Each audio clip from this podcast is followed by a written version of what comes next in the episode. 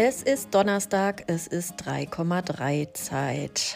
Ich hoffe, ihr seid aufnahmebereit, denn heute geht es um ein brandaktuelles Thema, um das gerade keiner drumherum kommt, nämlich ChatGPT. Der neue Chatbot wird gerade rauf und runter diskutiert. Rechtsfragen darum, Anwendungsfälle, witzige Dinge, die man damit tun kann. Über all das und auch über ein paar Insights des Unternehmen äh, OpenAI habe ich mit einem Experten gesprochen, nämlich Arthur Kosch. Arthur ist SEO-Experte, hat sich aber schon sehr lange mit diesem Chatbot auseinandergesetzt, eine Chat-GPT-Community gegründet. Jetzt aber viel Spaß mit der aktuellen Folge.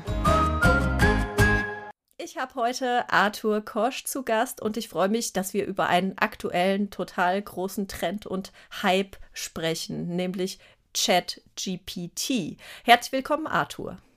Hallo Annette, vielen Dank für die Einladung. Also Arthur ist äh, Gründer einer ChatGPT-Community und äh, er ist mir auf LinkedIn aufgefallen, weil er wahnsinnig viel über diesen aktuellen Trend oder den Hype oder das Tool postet, sehr viel nutzwertige Infos. Und ich habe gedacht, ähm, diesen Menschen muss ich einfach mal in den Podcast holen. Arthur, erklär uns kurz, was ChatGPT ist und ähm, was diese künstliche Intelligenz kann. Ja, gerne. Also ChatGPT ist ähm, einfach ausgedrückt ein Chatbot, wenn man das so möchte, und äh, gibt, wenn man ihm Fragen stellt oder Aufgaben stellt, erstaunlich gute, manchmal sogar erschreckend gute Ergebnisse raus. Ähm, sowas gab es natürlich schon früher und ist jetzt auch nichts Neues. Äh, es gab auch schon viele andere AI-Content Creation Tools, aber die waren, sage ich mal, sehr also die Ergebnisse waren jetzt nicht ähm, berauschend, deswegen hat man das ein bisschen probiert und dann schnell gemerkt, okay, ähm, es dauert wohl noch, bis sowas mal wirklich Anwendung findet. Und dann plötzlich aus dem Nichts hat dann eben OpenAI ChatGPT veröffentlicht. Und ähm, wer es schon mal selbst ausprobiert hat, das ist eben kostenlos das Tool, kann man sich gerne mal anschauen. Und ähm, es ist eben nicht nur äh, wie eine Suchmaschine, das eben Fragen ähm, beantwortet, sondern wirklich komplette Aufgaben teilweise für einen erfüllt, wie zum Beispiel schreib mir mal eine Einleitung oder schreib mir mal deinen Titel oder auch ganze Texte. Ähm, aber einfach mal selbst ausprobieren. Mir ist dann irgendwann nach zehn Minuten äh, bin ich echt fast vom Stuhl gehallen, gefallen, weil ich äh, von den Ergebnissen teilweise echt sehr, sehr überrascht war. Es ist auch ganz einfach, äh, sich da ein Konto anzulegen und das direkt einfach mal auszuprobieren. Wann hast du denn dein Konto angelegt und ausprobiert? Wir beschäftigen uns schon seit jetzt über einem Jahr mit dem Thema AI und AI-Content oder Kreation ähm, von Content mittels äh, künstlicher Intelligenz, ähm, weil wir natürlich unser, unser Großteil unserer Dienstleistung ist eben Content Creation, vor allem da wir uns ja auf, die Finanzbranche fokussiert haben, was ja eben eine Branche ist, die sehr informationsbedürftig ist, ist unser Hauptmerkmal auf Content-Kreation.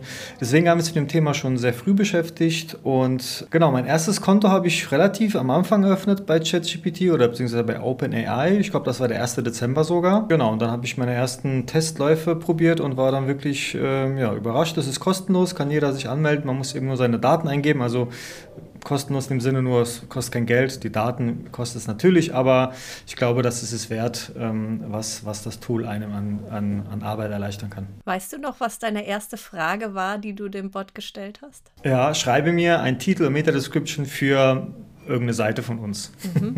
Klassisch, klassische SEO-Aufgabe. Äh, SEO mhm. ähm, du hast eben gesagt, äh, die Antworten sind erschreckend, teilweise auch erschreckend gut.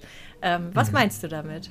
Wenn du jetzt zum Beispiel eine Aufgabe stellst, ich möchte gerade einen LinkedIn-Post veröffentlichen und brauche dafür eine Anleitung, es geht um das und das Thema, bitte versuche es vielleicht etwas ähm, ja, knackig zu halten oder anspruchsvoll oder auch vielleicht ein bisschen provokant. Also je genauer die, die Anfrage und die Aufgabestellung ist, desto besser ist auch das Ergebnis. Oder dazu sprechen wir, äh, werde ich noch später was dazu mhm. erzählen. Und das Ergebnis war echt wahnsinnig gut. Also wenn ich dann so einen Zweizeiler, Dreizeiler schreiben würde, hätte ich deutlich länger gebraucht und wahrscheinlich wäre er nur halb so gut gewesen und hätte noch irgendwie drei, vier Rechtschreibfehler und Kommasetzungen hätte ich vergessen.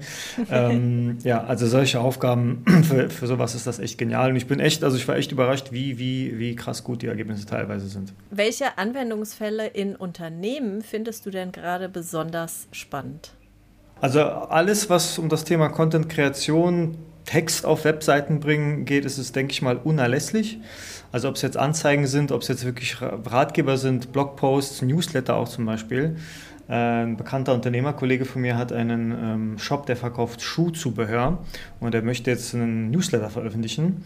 Und da habe ich ihm einfach von ChatGPT äh, gesagt, ja, ich äh, gib mir mal 20 Themen, zu, habe ihm dann ein bisschen Informationen zu seiner Firma gegeben.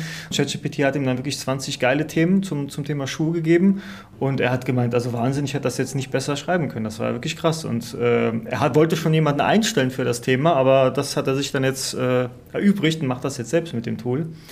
Ähm, also ich glaube, alles, was um Content geht, ist für Unternehmen echt unerlässlich.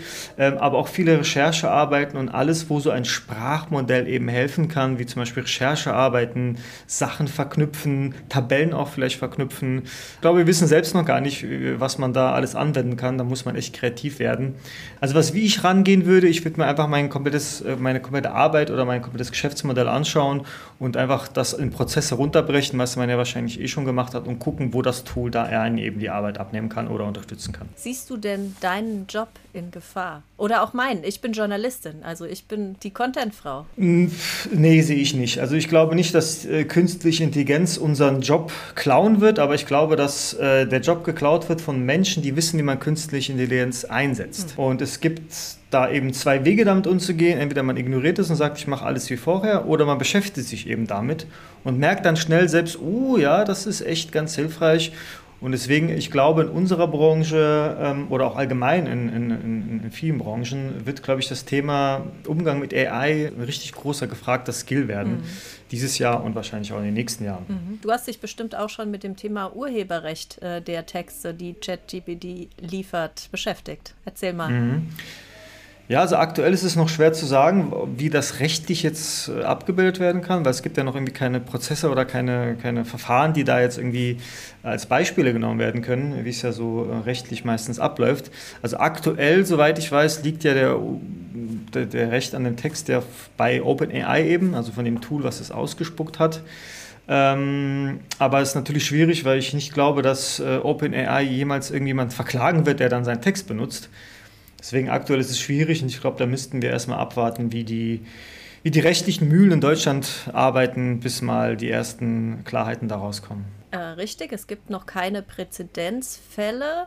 Mein Stand der Dinge ist, grundsätzlich stimmt das schon. Uh, Urheberrecht würde bei OpenAI liegen, aber da es sich um generische Texte handelt, die keine, äh, keinen schöpferischen äh, Wert haben, könnte es sich da auch um eine Ausnahme handeln. Was sagt denn Google dazu, wenn wir jetzt alle nur diese Texte benutzen?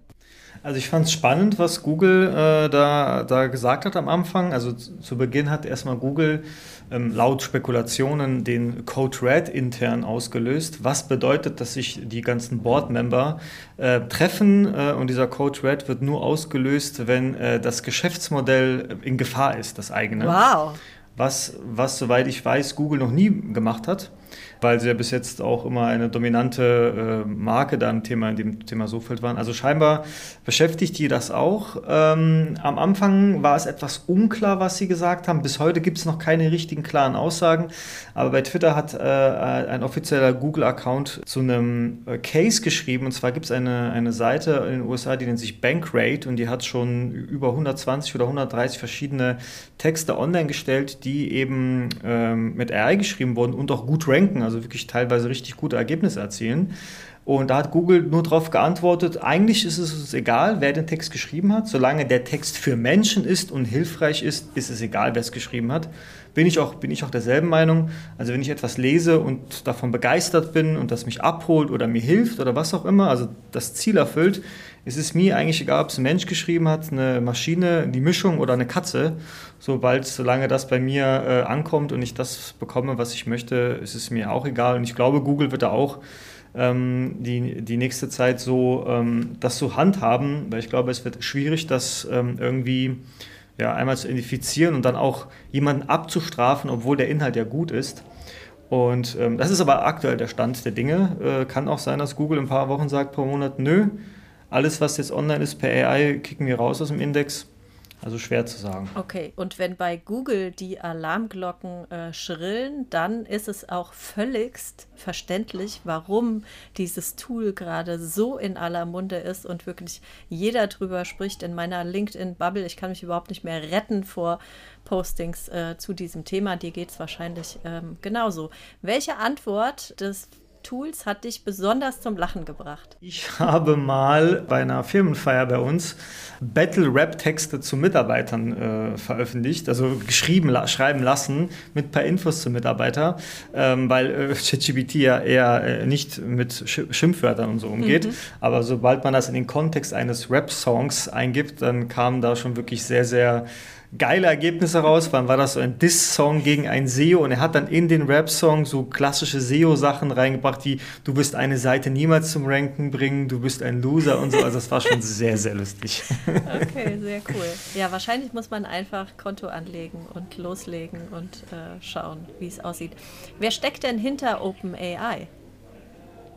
Genau, also es sind ja äh, mehrere Gründer gewesen. Ähm, früh wurde das Ganze finanziert oder ähm, Investor war Elon Musk, also bis heute noch. Er war auch ganz am Anfang noch im Board, ist dann früh rausgestiegen und ein großer Investor ist auch Microsoft, die auch die Server ähm, anbieten mit Azure, ähm, was natürlich ein riesen äh, Kostenpunkt bei äh, OpenAI ist, aktuell auch gerade. Ähm, genau, also das sind die größten. Es gibt noch ein paar andere bekannte, äh, bekannte Investoren, aber so die größten sind Elon Musk und natürlich Microsoft. Okay, was macht denn Google jetzt? Die haben ja auch ein äh, ähnliches Tool. Ich, ich, beschäftige mich schon ein bisschen länger mit Sprachmodellen und das, was eben ja, Google nach außen gibt, ist eigentlich das Sprachmodell von Google deutlich äh, leistungsfähiger als das von OpenAI. Also die haben ja alle Daten und auch die genug äh, finanziellen Mittel und auch die besten Entwickler, die eben damit umgehen können und benutzen ja auch schon länger künstliche Intelligenz und Sprachmodelle, um eben ihre Suche zu verbessern. Ähm, aber ich glaube, warum sie damit noch nie nach außen gekommen sind, hat mehrere Gründe. Erstens mal, weil sie wahrscheinlich Angst haben, ihr eigenes Geschäftsmodell ähm, zu disruptieren, also komplett äh, auf, auf, den Kopf zu stellen. Was funktioniert ja so schön? Mhm. Man gibt eine Suchanfrage ein, kriegt oben die Anzeigen, die Menschen klicken drauf oder eben nicht. Und mit so einem Chatbot oder mit so einer KI, die eben nur eine Antwort ausgibt, ist es eben schwer, Geld zu verdienen, weil eine Anzeige ist dann eben, ja, man kann da Banner reinschalten, aber es ist natürlich nicht so, wie eine, wie Google heute funktioniert. Zweitens glaube ich, äh, ist auch ein Grund, weil sie dann, glaube ich, zu mächtig wirken, wirken würden. Also wenn Google dann jetzt noch so ein Tool veröffentlicht, was einen eben umhaut vor, vor den Ergebnissen her, äh, glaube ich, äh, haben sie auch ein bisschen Furcht gehabt vor Kartellämtern oder anderen, ähm, ja, allgemein vor negativer Presse, dass Google als zu mächtig angesehen wird. Ähm, ja, ich glaube, das war so die, meiner Meinung nach, also Google hat sich dann durch das noch nicht geäußert, aber also wie ich Google einschätze, ähm, waren das die, die zwei größten Gründe. Ähm, ich tue mich noch schwer in dem Sinne, ob, ähm, also was einem, was einem lieber liegt. Ich glaube, wenn man eine direkte Antwort haben möchte, wirklich in einem Satz, zwei Sätzen, ist meiner Meinung nach ChatGPT mittlerweile auch besser als Google. Aber das ist ja nicht immer eine gewünschte Antwort, die man haben möchte. Mhm. Wenn man zum Beispiel auch shoppen möchte oder mehrere Seiten haben mhm. möchte oder auch mal mehrere Quellen lesen möchte mhm. oder mal von mehreren Experten mal die Meinung lesen mhm. möchte, dann reicht vielleicht einfach mal ein, äh, ein von der KI zusammengeklatschter Text nicht, der dann einen zufriedenstellt. Ja. Apropos Geschäftsmodell. Welches Geschäftsmodell hat denn ChatGPT? Ja, also ChatGPT wurde ja eigentlich gegründet als eine ähm, Non-Profit-Organisation oder Cap-Profit-Organisation, also die nur zu einem bestimmten, genau, äh, zu einem bestimmten ähm, Maß Umsatz machen wollen. Das wurde aber dann wieder geändert und die Muttertochter ähm, ist eben eine Profit Organization und nur noch die, die, die eben das, äh, die, die OpenAI hält, eine Cap Profit Organization. Ähm, ja, aber da jetzt auch hier, wie ich gelesen habe, nochmal Microsoft mit einer Milliarde eingestiegen ist, ist natürlich jetzt fraglich, ähm, dass das jetzt äh, so eine Organisation bleibt, vor allem weil durch ChatGPT die ähm, Kosten durch Serverlast äh, ins, ins, ich glaube, pro Stunde eine Million Dollar, äh, was das an Kosten hat. Mhm. Und steigend. Ja. Ähm, also ich glaube, irgendwann müssen sie jetzt mal langsam damit Geld verdienen oder zumindest mal kostendeckend arbeiten. Also sonst kann das lange nicht, ähm, lange nicht funktionieren. Aber ich glaube, da hat man mit Microsoft äh, den genau richtigen Partner, was natürlich mit ihrer Suchmaschine Bing, die ja eigentlich keine Rolle spielt, aktuell äh, natürlich für die ein äh, ja, das gefressene Futter ist, um da, um da äh, jetzt vielleicht Google mal, mal endlich mal Paroli bieten zu können. Ja, Weißt du was über die Nutzerzahlen und die Entwicklung jetzt seit äh, Dezember bis heute? Ähm, also aktuell kann ich von meinen Daten nichts sagen. Google ähm, veröffentlicht ja auch schon lange in ihren Earnings leider keine, keine Daten mehr, keine Zahlen mehr, weil warum auch immer. Ich glaube, die Zahlen waren irgendwann dann nicht mehr so stark wachsend, wie sich die Investoren gewünscht haben. Und da das nicht erforderlich war, haben sie es mal rausgenommen. Also schwer zu sagen. Ähm, aktuell sieht man noch nichts. Aber das kann sich natürlich in den nächsten Monaten oder Jahren auch noch immer ändern. Okay, wir sind gespannt und ich wette, ihr alle legt euch heute noch, jetzt gleich wahrscheinlich, ein Konto zu und probiert einfach mal wild aus, was diese Software kann. Vielen, vielen Dank, Arthur, für die Infos. Ich danke dir, Annette. Viel Spaß mit ChatGPT.